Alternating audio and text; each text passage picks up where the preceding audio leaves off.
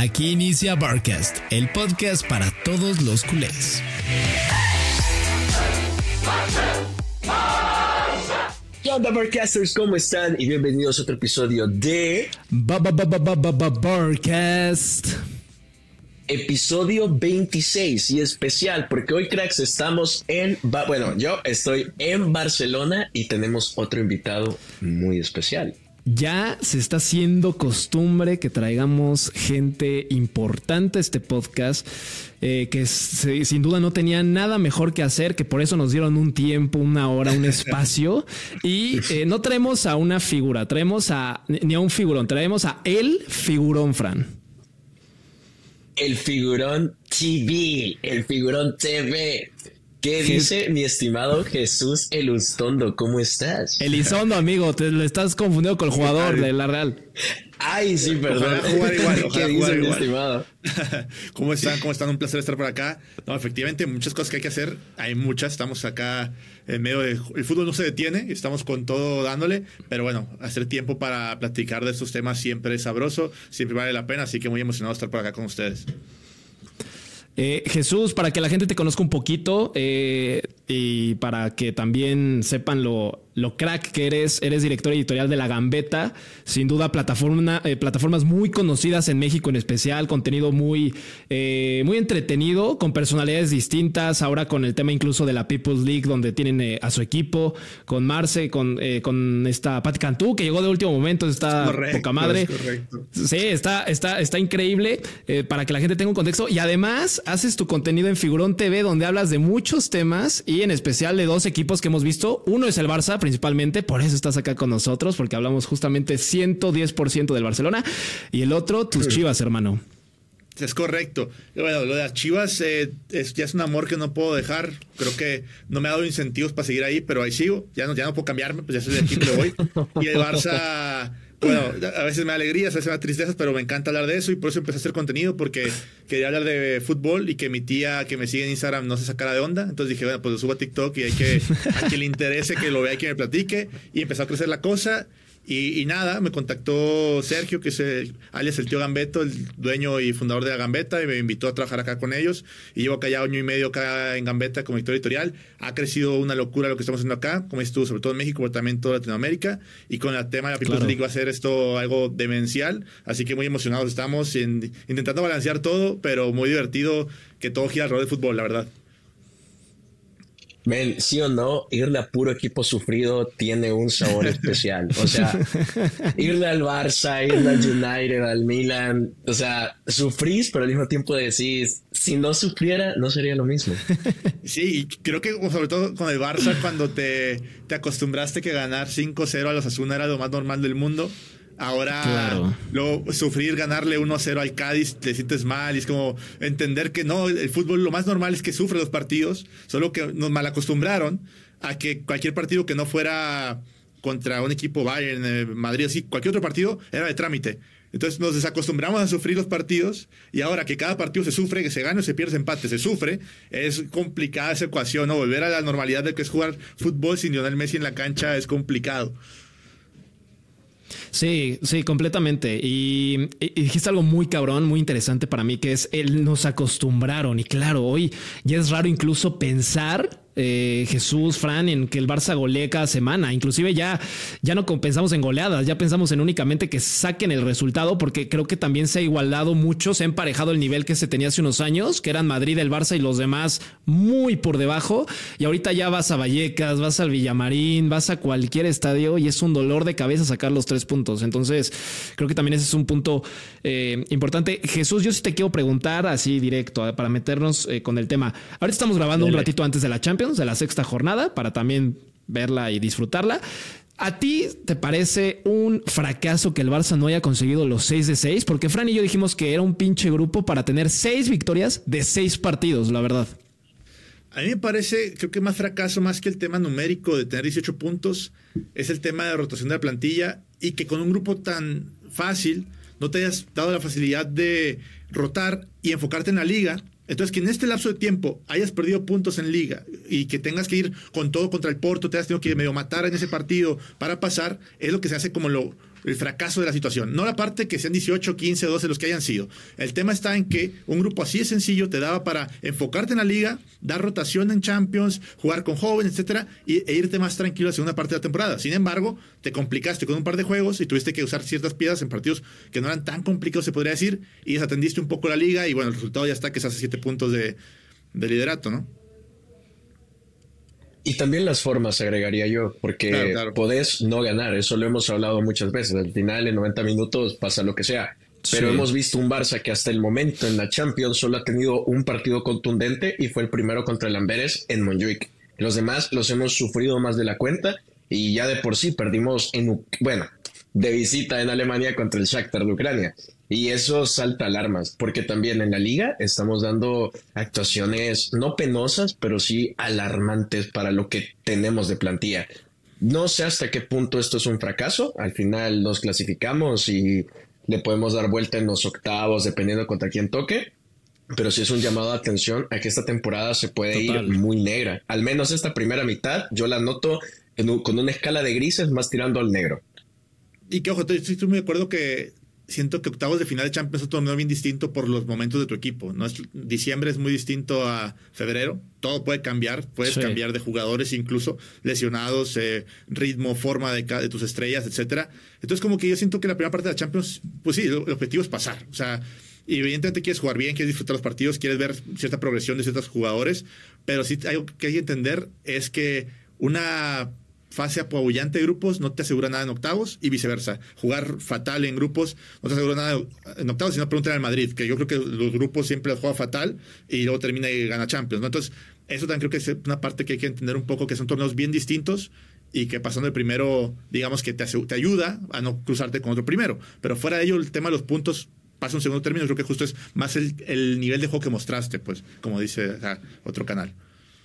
Eh, eh, en lo que son las cosas, ¿no? Em, cuando se hace el sorteo y cuando se conocen a los rivales, tanto del Barça como del Madrid, como el resto de equipos en Europa, todos pensamos que el Barça tenía un grupo que desde hace años no tenía de fácil, y es verdad, era un, grupo bastante accesible y ya pasó como se suponía octavo, sufrió de más, pero pasó. Y se decía que el Madrid tenía un grupo, no de la muerte quizá, pero un grupo que le iba a complicar demasiadas las cosas, ¿no? El Napoli eh, eh, como principal eh, opositor, ¿no? A que pudiera pasar como primer grupo. Y al final es primero el grupo, tuvo una plaga de bajas muy extensa, le dio la vuelta incluso con esas bajas y, clasificó firme, ¿no? Y lo que decía este Jesús, siempre se complicó un poquito en fase de grupos y fue avanzando. Ahora, eh, ¿a ti te parece, eh, figurón, que eh, hay mucha diferencia hoy en diciembre entre el Barça y el Madrid? A ver, yo creo que tenemos que entender que el Madrid, sí, su grupo parecía la muerte, pero está jugando ya en la realidad contra el 15 de Alemania, el 6 de Italia y el 4 de Portugal. O sea, en el papel de la muerte, pero su grupo fue mucho más sencillo, eh, no porque Madrid va a ser sencillo, sino porque la realidad actual de esos tres equipos es muy distinta a la como cerró la temporada pasada, que Unión Berlín era la Cenicienta, Napoli campeón, y Braga sí era como el flojo, pero aún así no creo que sea tan bueno el Madrid como lo pinta el número. Y el Barça no es tan malo como lo pintan los números, y yo lo veo más parecido a la realidad actual, un partido como el que se vio en Montjuic, donde en el cara a cara hay paridad, pero ciertamente hay jugadores más capaz de aparecer en momentos clave por su forma, por su nivel, por su lo que sea, en el Madrid que en el lado del Barça en este momento. Yo, por ejemplo, lo veo hace poco, eh, partido reciente del Barça, un Lewandowski que te falla remates con la cara o con el hombro. Es tema de forma en el momento. Si hoy en día Lewandowski fuera el killer que fue la temporada pasada o el que ha sido 15 años de su carrera, el Barça hoy estaría más, un poco distinto. No, no estoy diciendo que sea super líder o que arrasaría, pero sí estaría distinto. Y el, si el Madrid no tuviera a un señor llamado Jude Bellingham, que con 20 años es el jugador más en forma del mundo, sería un Madrid muy distinto al que está viendo hoy en día. Y agregando lo tuyo, es increíble que el Barcelona sea el equipo con más chances claras desperdiciadas en las cinco grandes ligas de Europa y que Lewandowski sea en el top de esos jugadores que más fallos tiene. Porque Seamos honestos, ¿qué le pedíamos al Barça de Xavi esta temporada? Que dejáramos el onocerismo, que fuéramos más ofensivos, que llegáramos más. Al final tenemos un equipo más vertical, más ofensivo, más no atractivo, pero es un equipo que llega más. Tendemos a tocar más el área. Y ya lo vimos contra el Girona. Llegamos 31 veces a tirar, 11 entre los tres palos. Aparte que fueron tiritos y Gazzaniga no tuvo mucho que hacer, pero hablamos de que las jugadas están, se llega donde se tiene que llegar para generar peligro, pero lo que decís, jugadores que tienen que estar ahí para meterlas, no las están metiendo. Y hablando honestos, el único que tiene la capacidad para concretar ese tipo de jugadas es Lewandowski. Ferran, a veces sí, pero la mayoría de veces no. Eh, Rafinha, definitivamente no. Y Lamin creo que es muy joven y en su posición tampoco le vas a pedir que te meta dos goles cada partido. Entonces el Barça carece de contundencia, cosa que el Madrid no carece, mae. Si Bellingham agarra un balón suelto, te lo clava, aunque sea de rebote, aunque sea Rodrigo de que después de tocar a Messi ya se volvió otra vez un Rodrigo contundente. Cabrón, es increíble lo, del Madrid. Aunque le fallen sus estrellas, aunque ya no estén los que estaban como Benzema, que la metía a cualquier momento, siempre tiene a jugadores de que dan la cara. No sé si es orgullo, no sé si simplemente es algo que te da la camiseta, pero es algo de que al Barcelona le está faltando y ya lo estamos sufriendo a nivel de números, cuartos en la liga.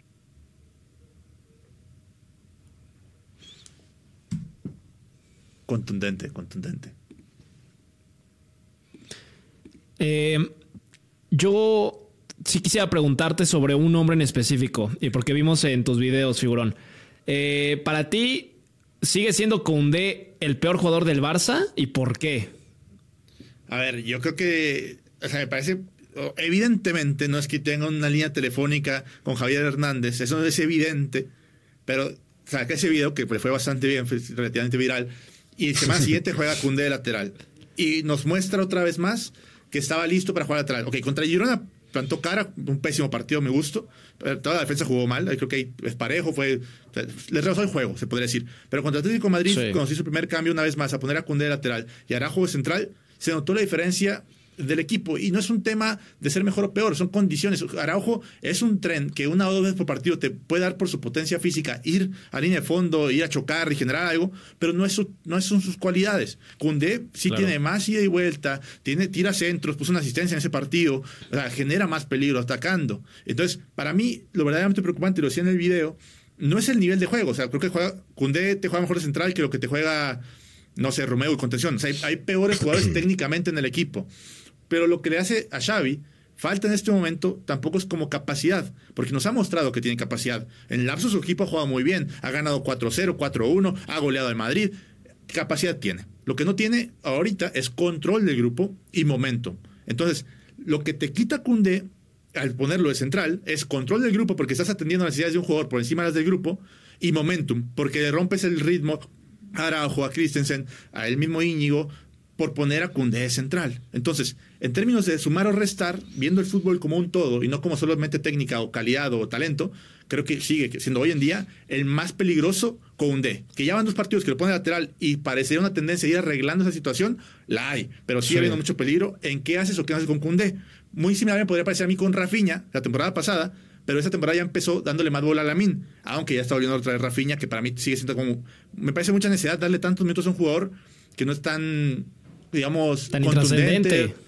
Esa es la realidad. O sea, a Lewandowski le puedes dar minutos que quieras porque no tienes nadie en la banca y porque sabes que si se enchufa te da 30 goles por temporada, 35, 40. Rafinha no te ha mostrado que enchufado te haga una diferencia y parece que se enchufa cada año y medio. Entonces, yo, por ejemplo, con jugadores así, Xavi debe tener control de rotar, rotar, cambiar a quien me rinda. Y parecería que se casa además con un jugador. Y creo yo diría, por ejemplo, en su momento, le aplaudí de más que se casó con Dembélé y sacó de él la mejor versión la sacaste y se te fue. O sea que también esa parte de Xavi, buena persona, de invertir en sus jugadores, en darles chance, oportunidades, luego no termina pagando porque se van a ir. Entonces, Xavi tiene que comenzar a ver primero por el Barcelona, por el escudo, y después por el nombre de atrás. O sea, después por si es Rafinha, si es Cundé, si es el humor de Christensen. Entonces, Xavi tiene que controlar mejor el grupo. Entonces, insisto, en ese sentido, para terminar ese punto, Cundé creo que hoy en día sí es el jugador más peligroso para el vestidor de Xavi. Ahora, agregándote, estoy de acuerdo, no al 100%, porque me contrasta algo con lo que fue Xavi la temporada pasada, que hablábamos de que era un gran gestor de plantilla, de que tenía a todos felices, que era una armonía, que era una familia, y lo sentíamos y lo veíamos con los resultados. Entonces, me parece raro, o sea, voy más o menos a tu punto, de que ese gran gestor que nos llevaba a una plantilla joven, con buen rollo y tal, a que ahorita se decante más por un jugador que por otro. Yo creo de que es más tema de que no tiene alguien eh, ¿qué? Imprescindible en la banda derecha ni por la banda izquierda, porque Valdé se ha caído. Cancelo por derecha creo que te quita más. Y hasta cierto punto no sé qué tanto la personalidad y la figura de Cancelo eh, te jueguen contra acá. Sabemos de que es un jugador que ha sido problemático en dos de sus últimos tres equipos. Entonces, no sé, me parece raro de que la posición de Xavi sea como de cargar, de arrullar a Conde. Mm, no lo sé. Creo que es más un tema de que no sabe cómo balancear su línea. Si quiere una línea más adelantada con Valde y Cancelo, o si quiere jugar más a como venía jugando con la back. Creo que el tema va más de que no se sabe balancear la línea ofensiva con la línea defensiva, porque ahora atacamos mejor, bueno, mejor porque no se concreta, pero atrás dejamos huecos, las transiciones no se están haciendo. Eh, sí. Se vio con el Girona, sí, los espacios. Justo, justo. Entonces, que le falta a Xavi creo que madurar su esquema. No está del todo malo, pero no nos está saliendo. Entonces su experimento hace ver de que está fallando y ya le llueven las críticas.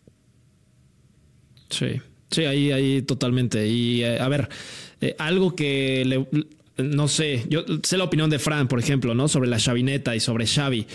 Eh, ¿Qué pasa ahora con el discurso de, de, Xavi Jesús? No, no, te lo, no, no es contra Xavi, ¿no? Pero a mí me sorprende que un jugador exjugador, perdón, un técnico de su renombre, no voy a decir de su nivel, porque para mí Xavi sigue en ese camino de convertirse en un gran director técnico o un director técnico trascendente, no solamente del Barça, en el fútbol español y él como profesional no ha tenido un currículum realmente espectacular, no va en ese proceso.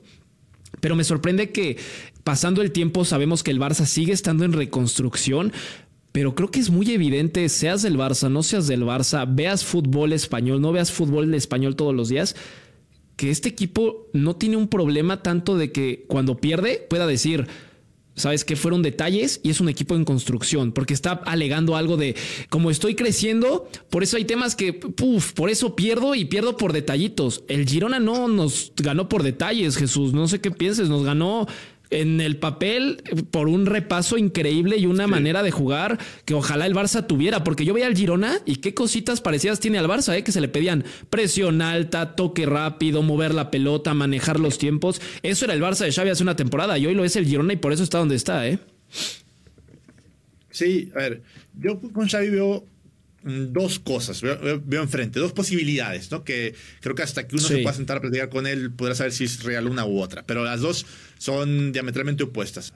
O para mí está usando una función que sí es conocida de José Mourinho, pues lo han dicho exjugadores suyos, de que el discurso hacia afuera no es el que va hacia adentro y que hacia afuera está dispuesto el técnico a comerse todas las críticas con tal de que dejen los juegos en paz, cosa que está sucediendo, ¿eh? Dígame, ¿quién ha criticado Araujo? ¿Quién ha criticado a Frenkie? ¿Quién ha criticado a Gundogan? ¿Quién ha criticado a No, el criticado por todos es Javier Hernández. Y paréntesis, Jesús, perdóname. Eso que estás diciendo, lo, se lo decía Fran hace como una semana y media, de que era una teoría de que se pudiera él tragar toda esa mierda para que no caiga en ellos, porque él ya pasó por eso, ¿no? Sí, y a ver, y insisto, yo no, estoy inventando yo el hilo negro. Mauriño lo ha confesado a sus exjugadores de que el tipo es un tipazo hacia adentro, pero hacia afuera se te juega ese papel para que se lo coman a él y dejan a sus jugadores en paz y funciona. Y el jugador lo agradece. Y a mí me sorprendería mucho, honestamente, que Xavi, siendo Xavi, porque, no es un improvisado del fútbol, aunque no sea técnico de toda la vida, si, algo sabe el tipo es de fútbol, o sea, no del táctico, no, de las fichas, del fútbol, de cómo sigue el deporte. Si algo sabe es que la prensa es dura, sabe que no se puede declarar así me parecería muy raro la otra, el otro extremo, la otra posibilidad, la otra línea. Es que está completamente rebasado y ya no tiene sentido ni dónde está parado. Se me haría muy complicado que alguien que vivió la presión de ser jugador durante aproximadamente 20 años de su vida en el Barcelona y la selección española, que son lugares difíciles de jugar al fútbol, de repente en año y medio termine rebasado por su entorno. Entonces yo si tuviera que apostar hoy mis fichitas, las pondrían que es la primera. Una táctica, está jugando el papel, se está comiendo todo y le podrá salir o no salir, pero él, él a eso está jugando. Quizás yo no jugaría ese juego, quizás yo jugaría el juego de que todos somos responsables y hay que ser responsables juntos, pero quizás viendo el vestidor, que es un vestidor joven, un vestidor que no ha ganado muchas cosas, ha querido jugar ese papel. Insisto, no descartaría la segunda, que es la que ya esté completamente rebasado Xavi y no haya retorno a la vuelta, pero yo si tuviera que poner mis fichas, las pondría en la primera opción.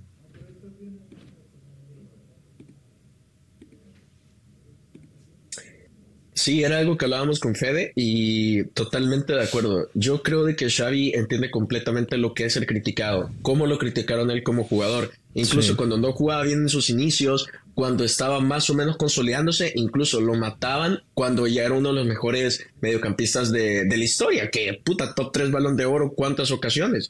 Eh, él lo sabe muy bien y creo de que también conoce tanto su vestuario que sabe que si las críticas más al Barcelona, que yo sí estoy aquí con la puerta, que creo que hay un madridismo sociológico de que siempre te hace ver lo peor del Barça. E, exacto, para mí eso es una realidad que se pueden burlar porque lo hacen, pero es real. Al Barça siempre le van a buscar, si juega bien, algo.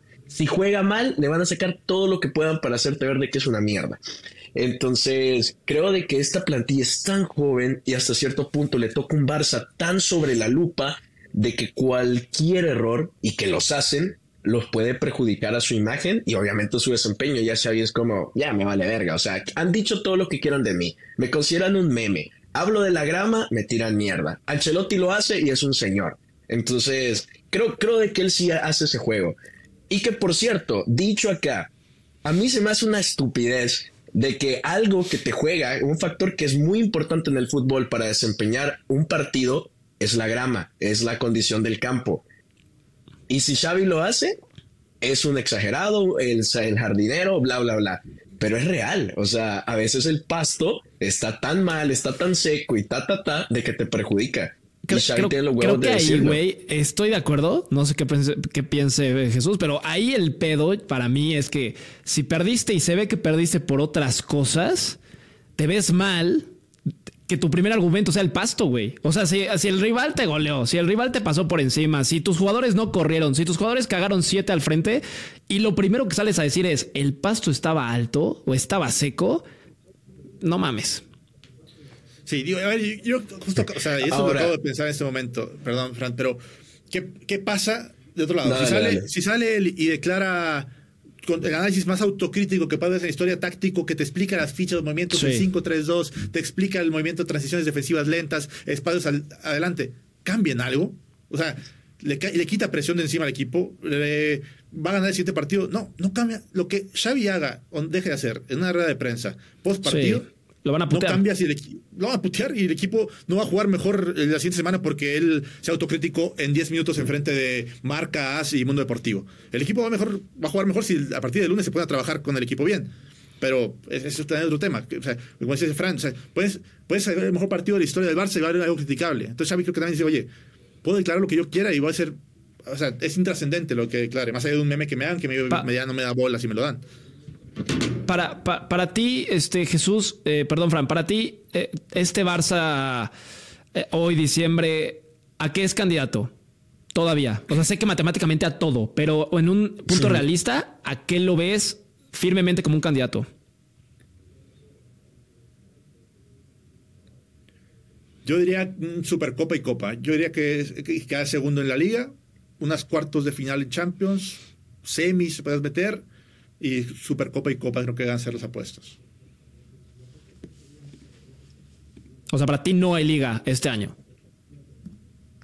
Lo, eh, complicado, sostener, por sostener el rendimiento, ¿no? Los, los, puntos de ahorita es recuperable, hemos visto cosas mejores, peores, pero por la, profundidad de plantilla o la falta de profundidad de la plantilla y sostener las siguientes competencias, lo veo complicado, la verdad. No me preguntaste, mi Fede, pero igual te lo voy a decir. Ah, adelante, amigo, eh, por favor. Yo creo, yo creo, que la liga no la vamos a ganar.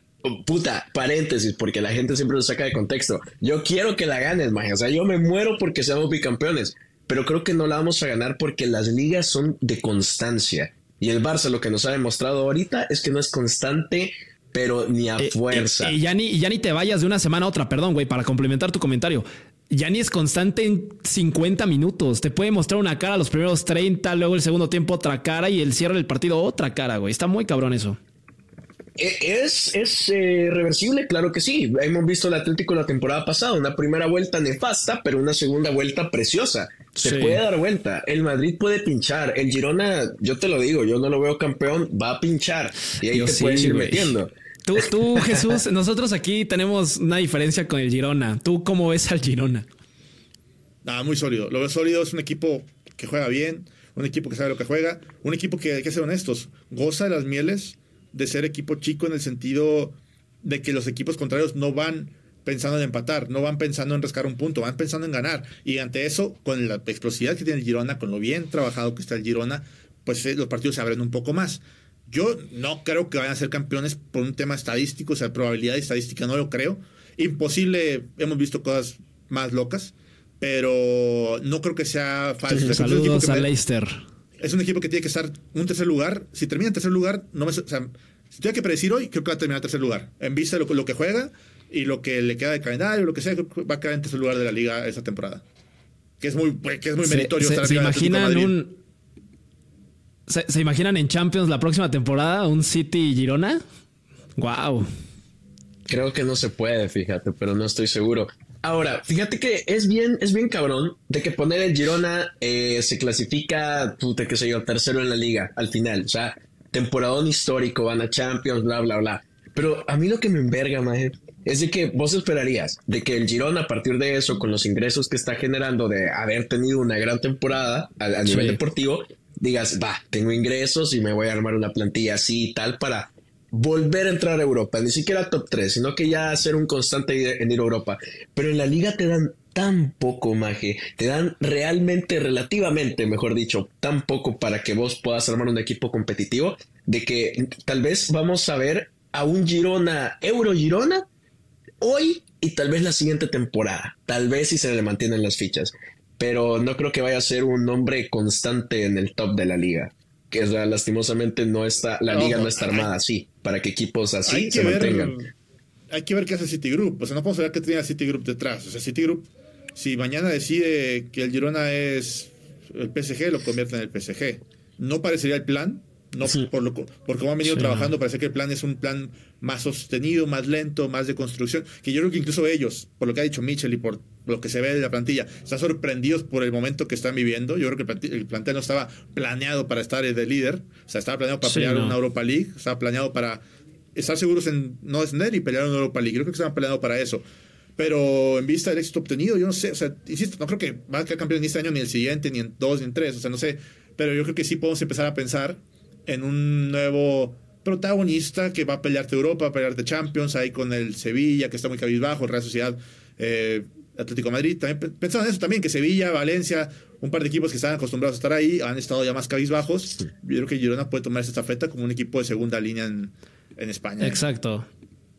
Yo, yo, yo justo eso iba, y este figurón de un punto clave. A falta de los que se han caído en esa lucha por incomodar al Madrid, al Barça y ser eh, no solo eso, ser protagonistas eh, de España para el mundo europeo, para Champions, para Europa League, para Conference League. Se cayó el Valencia, el Villarreal se cayó, el Atlético de Madrid es el único que obviamente por presupuesto se ha mantenido y por lo que es el Atlético, el Bilbao también se ha perdido, el Sevilla ya lo vimos el día de ayer y esta temporada ha sido un desastre el Sevilla. Entonces, es muy buen timing para que el Girona agarre, se coloque, ponga su fichita y diga, aquí estoy. ¿eh? Entonces, a falta de equipos, yo puedo ser el siguiente en, esa línea y, si tengo buen fútbol, que es lo que más importa, más que dinero, ahí me voy a quedar, ¿no?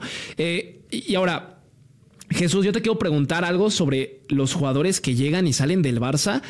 Y si es mala suerte del Barça, ahí moví mi cámara, perdónenme, si es mala suerte del Barça o es eh, o es un tema también de la generación que ha tocado como, como Dembélé, como Coutinho. Hoy el caso que veo es Eric García. Sale del Barça, lo hace muy bien. Llega Romeo de una gran temporada con el Girona y ahora Romeo lo hace muy mal. Y jugadores, por ejemplo, uno que tú admiras mucho, Grisman, ¿no? Fue el reflejo. Atlético de Madrid es un Grisman y con el Barcelona fue otro Grisman. ¿Qué, ¿Qué, pasa? ¿La camiseta del Barça pesa? ¿Es mala gestión de fichajes? ¿Por qué le pasa eso al Barça en ese tema? Yo creo que no es universal, porque, o sea, creo que distintos jugadores tienen distintos factores. Y en un mismo jugador puede haber distintos factores jugando en diferente porcentaje. Entonces, eso es algo multi aspecto. Partamos de ahí. Ahora entendemos qué aspectos. Para mí, primero, tema táctico. No puedes traer a un Grisman o Coutinho. ¿sabes? Es más claro que es un tema táctico. No puedes traer a Coutinho, que te está acostumbrado a jugar como un extremo tirado hacia el centro, a un equipo comandado por Lionel Messi, donde va a chocar inevitablemente todo el tiempo con Lionel Messi. No tiene sentido alguno fichar a un jugador con condiciones tan similares a Lionel Messi en tu plantel. Por más jugadorazo que me parece que es Coutinho, que después la vida lo ha tratado mal y no ha podido tomar ese nivel, a mí me parece un jugadorazo, sinceramente. Pero el tema táctico, ¿no? Y eso afectará en diferentes otros factores. Segundo tema, creo que presión. La presión, y creo que Eric García para mí es el principal ejemplo de este caso. Eh, la presión te come. O sea, platicando con más futbolistas, platicando con más, eh, lo que sea, es bien claro cómo la presión o te come o te eleva, o te cambia el ritmo de juego, todo te cambia. Y no es lo mismo jugar que en un lugar como el Barcelona, donde te fallas una y no dejas de ser meme toda la semana, que un lugar como el Girona, que es que ser honestos, yo, que veo partidos, mucho fútbol, consumo mucho fútbol, no me he comido cuatro partidos de Girona completos que no hayan sido los del Barça y del Madrid. Entonces yo no sé si en el Girona Cádiz Eric hizo dos osos garrafales, pero si Eric en el Barça contra el Betis te hace un oso, eh, todo el mundo se entera y Eric es el peor central del mundo esa semana. Entonces, es la ventaja de jugar en un mercado chico. El highlight reel que te pone Sports Center o te pone lo que sea, no viene la que tropezaste. O sea, no, bueno, no viene el pase, el mal pase que diste. Viene el gol que hiciste, la vez que saliste jugando de tacón y si te metieron un gol. Pero si en el partido fallaste cuatro pases a media cancha, no viene el highlight reel de Sports Center y de la gambeta cuando pone el resumen. Entonces, el, el, aficionado de a pie, se puede decir, nunca se va a enterar si Eric García realmente es un jugadorazo o no. Se va a enterar lo que dice el encabezado y que el Girona va de líder y que Michel habla bien de él. Entonces cambia mucho el, dónde juegas a dónde no juegas. ¿No, ¿No crees que si había perfiles que encajaban muy bien en el Barça no lo hicieron bien? Ok, Grisman y Coutinho te los compro, pero no sé. Pienso en un André Gómez, pienso en un Alex Vidal, pienso en hombres que sí encajaban por el perfil que eran muy parecido a lo que tenía el Barça y qué desastre fueron. Yo lo hablo mucho, por ejemplo, con Marcela Juego de 12 y con Juego Balón, que le van a Madrid ellos y pues van a salir los símiles y empezamos a tirar carrilla, lo que sea. Pero algo que sí coincidimos es que jugadores de medio pelo no te sirven en clubes como el Barça y como el Madrid. Abde, jugadorazo, jamás iba a triunfar en el Barça. Es un jugador que puede ser muy bueno para el Betis. Ojalá, ojalá lo sea, me cae muy bien. O sea, como jugador me gusta lo cómo juega. Pero nunca va a triunfar en el.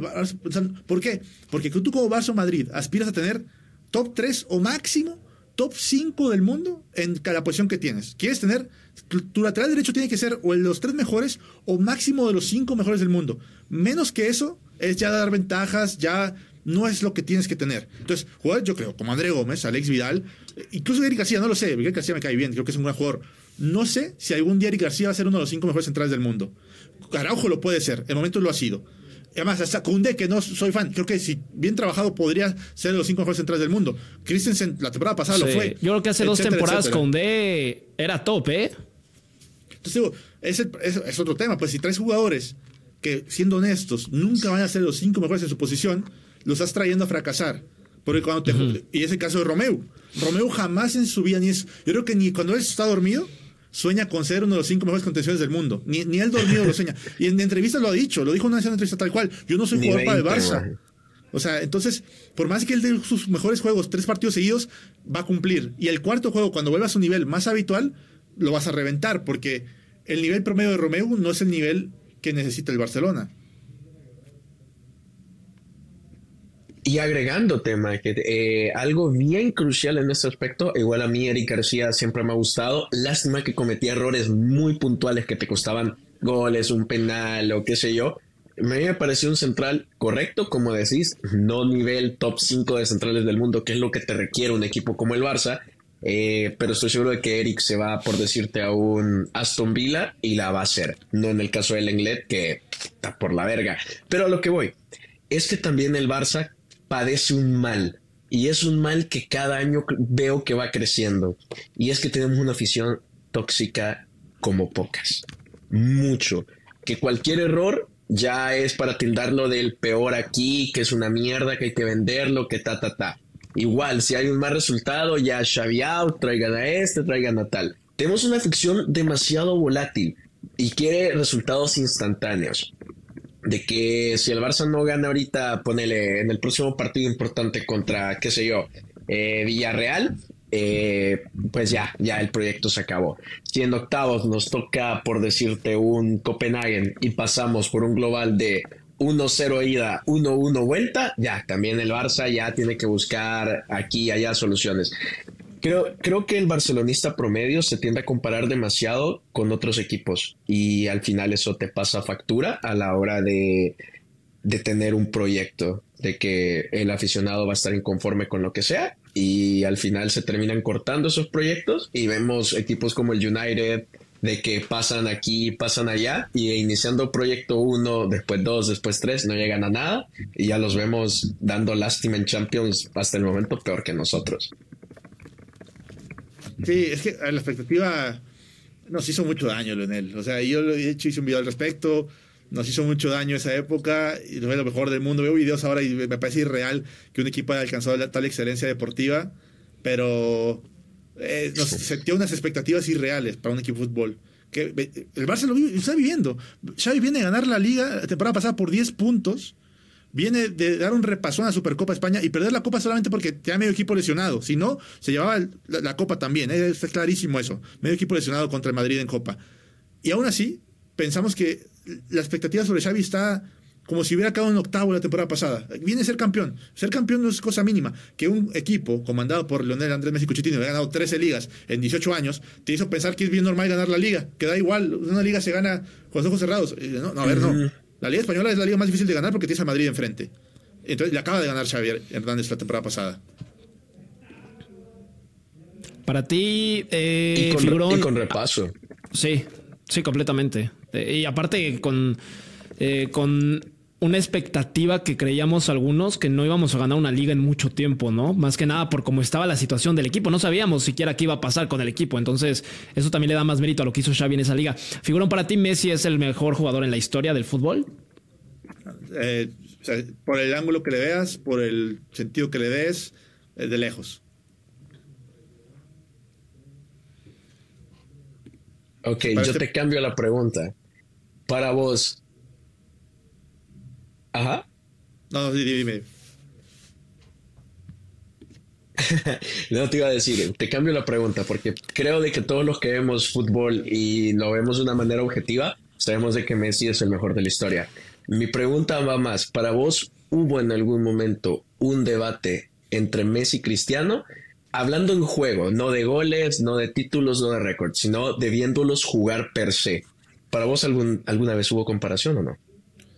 A ver, el tema del nivel de juego, eh, yo creo que puede ser subjetivo. Cuando tú piensas, a mí me gusta más un killer de área que me gusta más un generador, pues te puedo entender.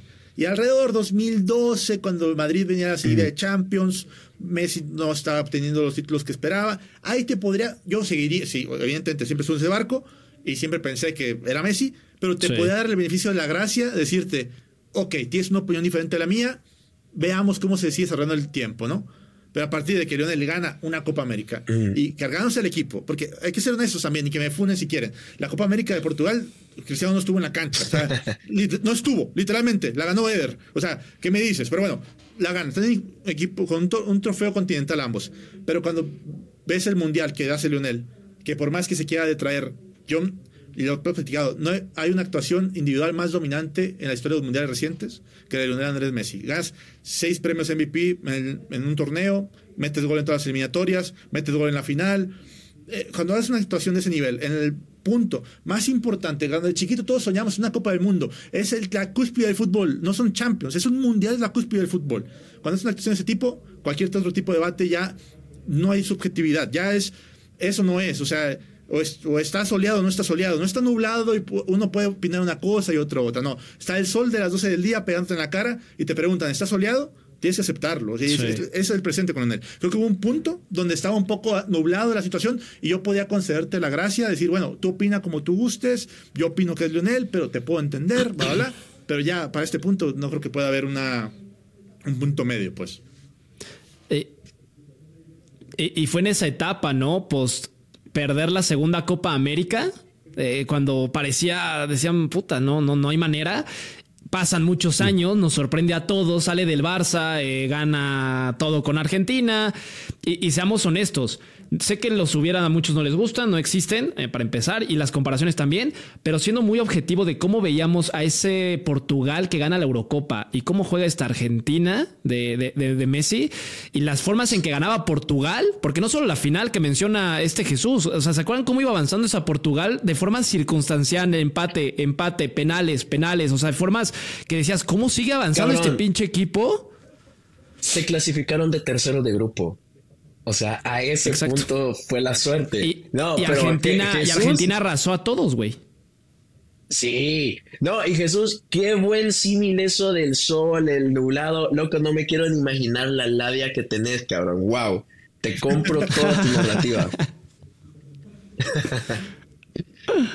Mire, y, cambiando ya, dejando de decir obviedades, de que sabemos de que todos las sentimos, aunque te guste más uno que otro, ya ahorita el Barça clasificado, esperamos que contra el Amberes pues vamos a, ganar o al menos asegurarnos el primer puesto. Ahora les pregunto, los rivales que tenemos eh, posibles de segundos, Inter, Copenhagen, PSG, PSV, eh, posiblemente la Lazio, ¿cómo ven a este Barça de cara a estos rivales en octavos? Yo creo que es favorito con, contundencia. O sea, no. Digo, es, Champions, es fútbol, todo te puede pasar, eso es una realidad. Pero creo que sí llega el punto donde no hay que ir al discurso de, ah, bueno, es, complicado. Es una realidad. Barça tendría que salir favorito contra Copenhagen, contra PSV, contra Napoli, contra Inter, quizás, porque Inter viene muy bien. Eso es el único que yo siento que es el que te, donde yo te compraría que no. PSG creo que, yo creo que será líder, creo que va a ganar, eh, va a ser líder de su grupo. Sí, pero si pasara el PSG, solo te compraría que contra PSG y contra Inter no fueras favorito absoluto. Contra todos los demás es una obviedad, te puede ganar quien sea, te puede ganar el Cádiz, pero ves el plantel, el plantel hay, y hay juego, y hay experiencia. Aparte, puta, es una oportunidad que creo puede aprovechar el Barça para dar un golpe sobre la mesa y decir, le puedo dar la vuelta a mi situación en Europa, ¿no? No voy a decir que gane la Champions, no. Simplemente de que los partidos que tiene que ganar, que dejó de ganar hace mucho tiempo, ya los está empezando a, resolver, ¿no? Porque si perdiera contra uno de estos equipos, no sé qué piensen, sería como lo que sucedió contra la Roma, que sabíamos que no podías perder contra la Roma y al final te echó la Roma. Oh, de acuerdo, de acuerdo. Y yo creo que también hay otra. Pero, sí. Eh, de, entender las lesiones también. No podemos obviar que la Champions pasada, no, que habido fracasos y luego entre toda esa narrativa madridista se pierde un poco la objetividad de los sucesos, los hechos reales. Es que la Champions pasada te eliminó una mano clarísima que todo el estadio vio, te eliminó un error arbitral clarísimo, o sea, no, que no es debatible, te eliminó eso. Y en, la jeta de contra United Exacto. Y, fue finalista de la Champions, el que te eliminó robando. entonces, muy mal en Europa. Sí, los resultados están. Y creo que fue muy, mal ir de en grupos, pero fue circunstancial. O sea, y luego ya en, contra el United días con medio equipo marchado en Europa League y te fuiste, lo que sea. Lo de Frankfurt sí fue un repaso. Pero a lo que voy es que la narrativa de que Xavi en Europa está completamente devastado, ah, creo que son, es tan poca la muestra, porque son momentos muy puntuales que cada uno tiene su propia condicionante y será su propio análisis. Y yo creo que ya esa tercera edición, se podría decir, porque la primera creo que, bueno, digamos que la contamos la primera, pero esta tercera edición de Xavi, y ya con no, no, no se temporada, etcétera, pues ya sería ahora sí entender qué pasa, ¿no? Y ahora sí, yo sí creo que si te elimina en octavos de final un PSV, un Leipzig, ahora ya que te empezar a pensar que hay algo muy mal sucediendo. Pero para este momento todavía no, yo no lo diría de esa, de esa manera. fuera duro. Ahora, yo, yo, te, voy, yo te voy a decir algo. Eh, creo de que el Barça es favorito contra quien sea, incluso contra este gran Inter que juegan muy bien. Maldito Inzaghi lo está haciendo muy bien. Eh, pero creo de que los grupos se han dado para que el Barça pueda clasificarse a cuartos. O sea, más allá de que te toquen uno de estos cocos que decís, puta, así está difícil, realmente un Copenhagen, un PSV, son muy accesibles. Y ya en cuartos, pues te puede tocar cualquiera, pero creo que es el momento del Barça de decir, ¿es ahora o es nunca? No de ganarla, porque la Champions es caprichosa, así como la ganó el Chelsea eh, y realmente fue un sorpresón, así como la ganó el Madrid con el poder de la amistad, podemos llegar a tener esa suerte. No es habitual en nosotros, pero puede pasar.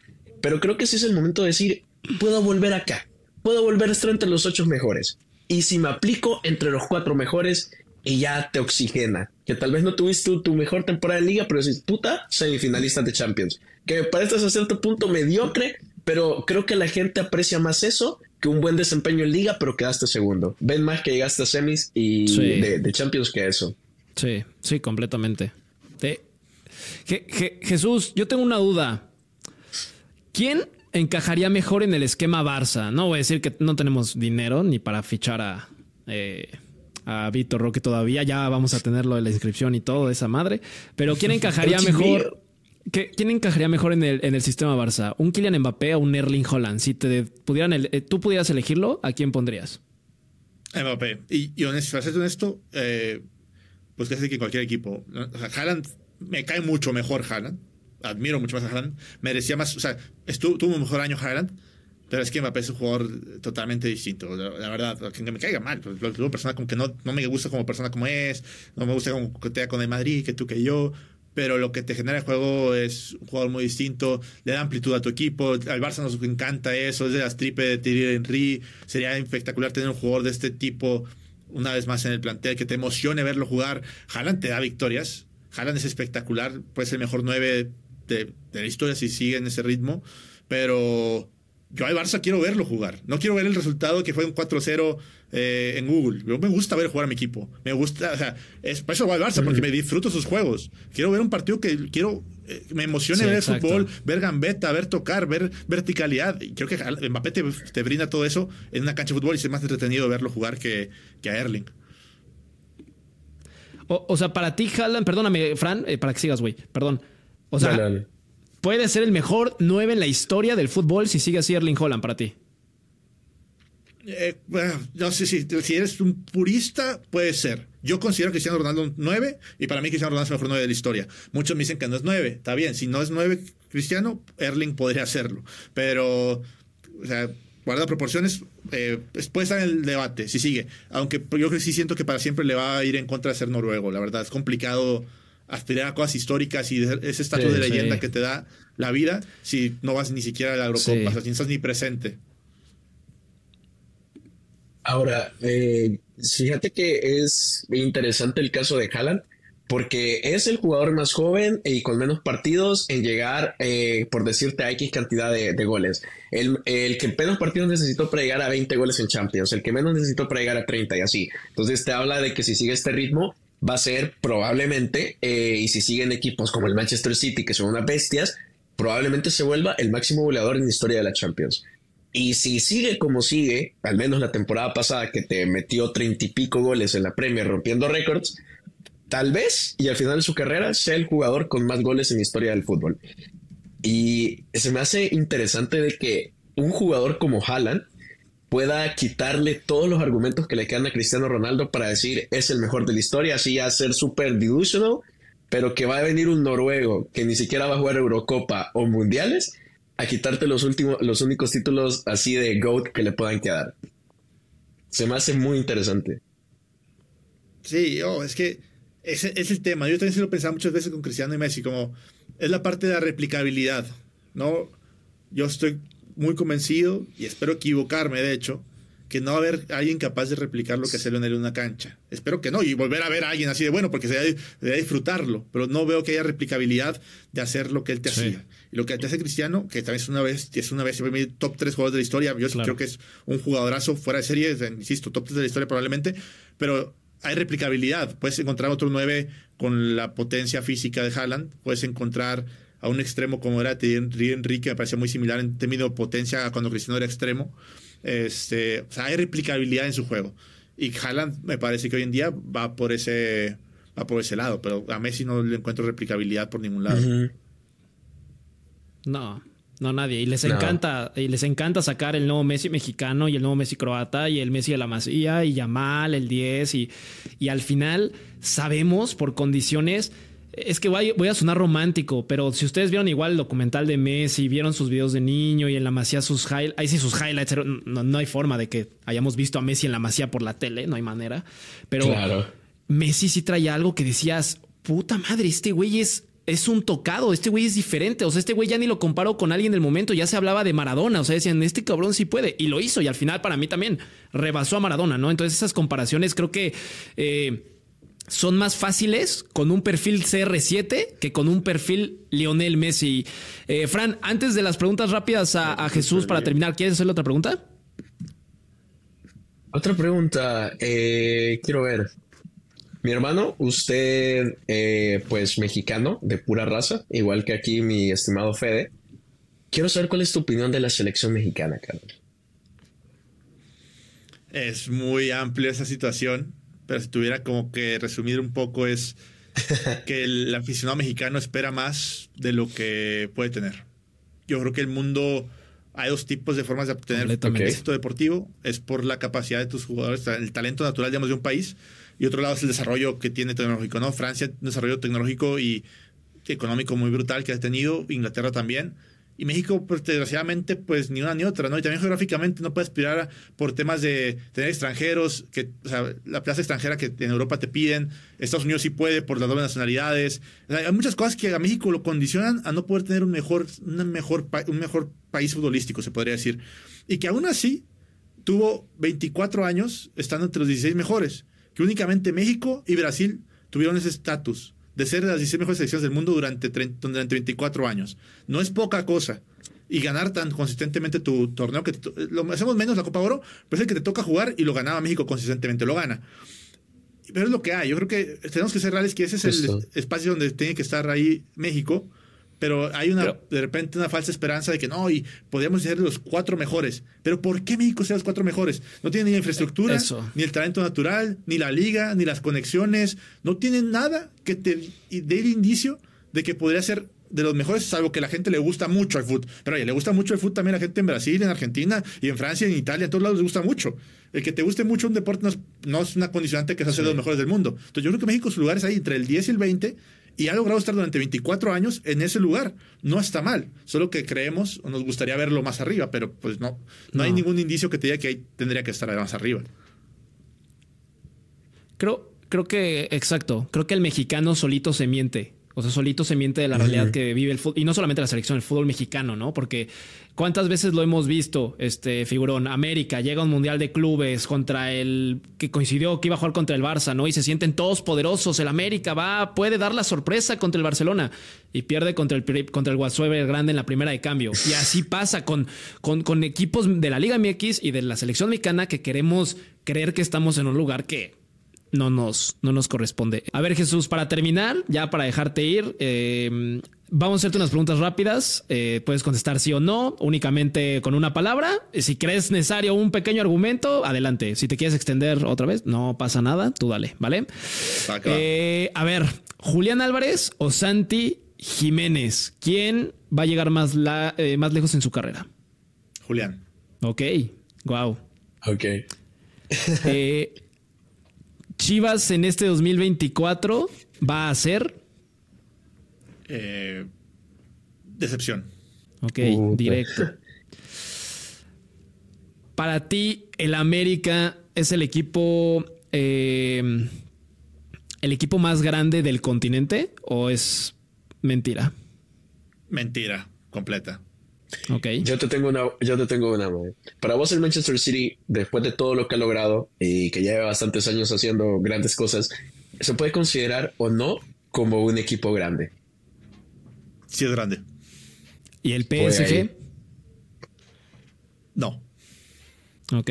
Totalmente. Y la última. ¿Quién va a ganar la People's League? El gambetismo. Me gusta. Perfecto, pues eh, figurón, muchísimas gracias. Eh, nos encantó tenerte. Esta es tu casa, güey. Cuando quieras acompañarnos, cuando te sientas con ganas de partir madres en tema Barça, en lo que quieras, nosotros somos excelentes para eso. Nos encanta desahogarnos acá. Entonces, gracias por estar acá. No sé si quieras decir algo a la gente que nos escucha, a la comunidad, a los cracks de, de Fran, de otro canal culé, a los barcasters, algo que quieras decir. No, pues muchas gracias por invitarme. Un placer siempre estar acá hablando de Barça. Es un, gusto también sacar las frustraciones. Y nada, espero verlos pronto también para hacer más, más cosas. y pues, un saludo a toda la bandita que lo sigue y un placer estar por acá. Hombre, el gusto es todo nuestro, mi, estimado Jesús, te lo juro. Sin duda. Y recuerden a la gente suscribirse en YouTube, eh, compartir el episodio, eh, seguirnos en TikTok, ya lo saben. También sigan a, a Jesús, está como Figurón TV en TikTok. Eh, vamos a traerles más invitados para cerrar el año, para, para seguir hablando del Barça, a ver qué tal le va en esta última jornada de Champions. Y nada, Barcasters. Entonces, si quieres despedir mi Fran, como siempre. Pues claro, mis queridos Barcasters, que el Barça, no, nunca dejen de creer, y eso no solo con el Barça, más en sus convicciones, en lo que piensen, en lo que en serio quieren lograr jamás dejen de creer, intentarlo, cabrones. Eso es lo lindo de la vida y eso es lo lindo de apoyar equipos como el Barcelona. Se sufre, pero más se goza. Así que nada, un abrazote, un besote y nos vamos a estar viendo en el siguiente episodio. Adiós. Chao. Barcast, el podcast para todos los culés.